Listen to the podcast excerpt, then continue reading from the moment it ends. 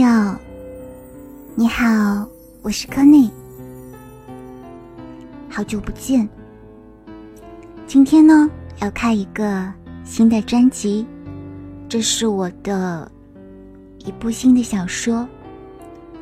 嗯，今年写了好几部新的小说，我们把之前的《灵魂手账》呢也做成了小说化，包括还有另外一个诗集，还有之前的。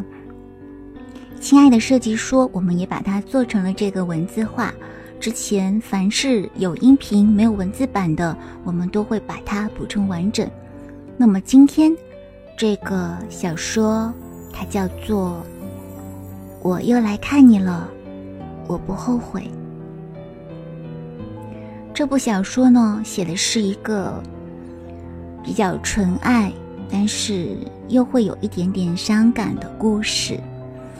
因为也是在朋友那边得到了一些相关的感受，所以我很想把它写下来。我很想要告诉大家，不管这个世界是什么样子的，只要你相信自己的心，你就可以走下去。所以要相信自己哦。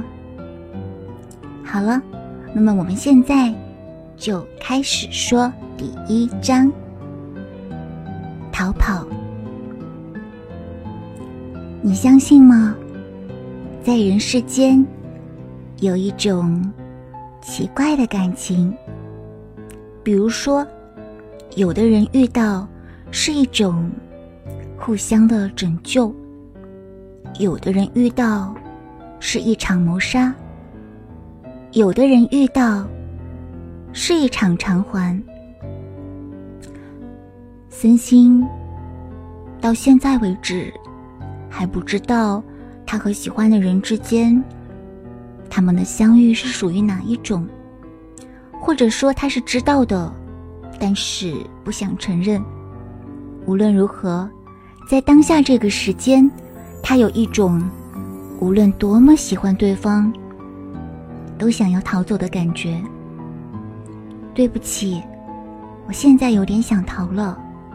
之前一直是看着你在逃，看着看着看着看着，现在我有点想逃了。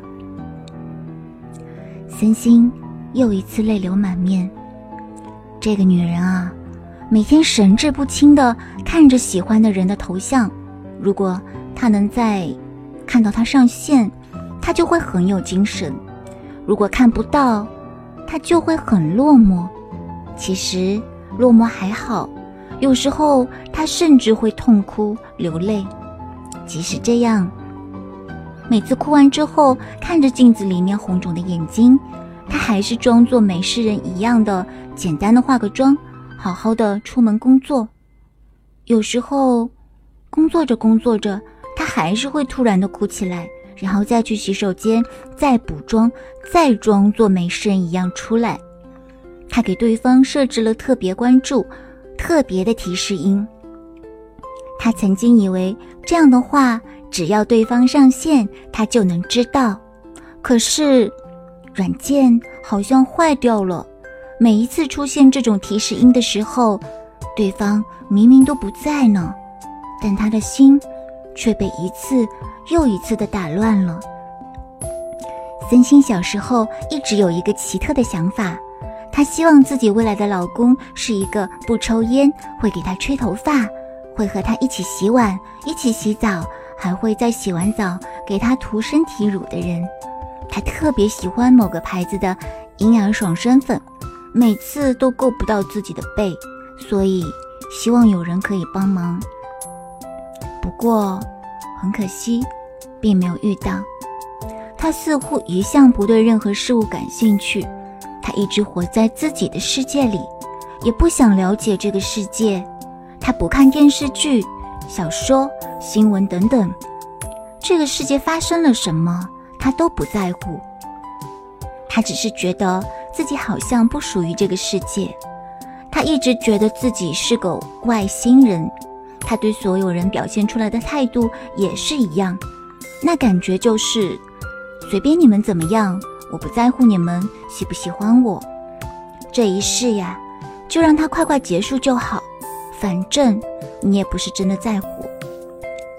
其实不在乎，是因为当全部的力气都集中在某处的时候，突然幻灭，那么这次幻灭之后就不会再抱任何希望了。正常情况下应该是这样。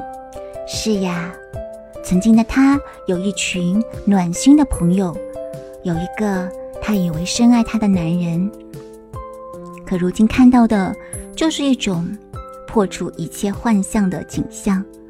是因为真正的伙伴并没有出现，是因为一直想要回到自己的星球。到底哪里是家呢？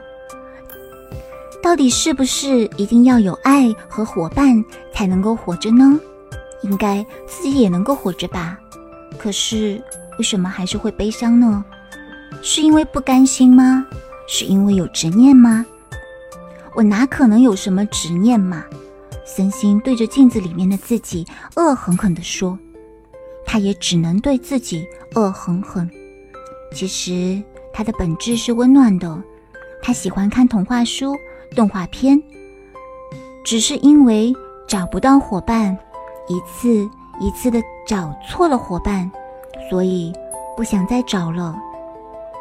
因为一次一次发出讯号，却接收不到回应。哎。”你呢？你会不会也会这样，一直找错了，所以不想再找了？再找的话，那实在是太麻烦了。森星的手上什么饰品也没有，饰品什么的，他不是不喜欢，不过是怕麻烦，也不会把时间和精力花在这些方面。传说，当你遇到命定之人的时候，小指上的无形的红线就会有所感应。也有一种说法，就是红线要是断了的话，就接不上了。不过，究竟怎样算是命定之人呢？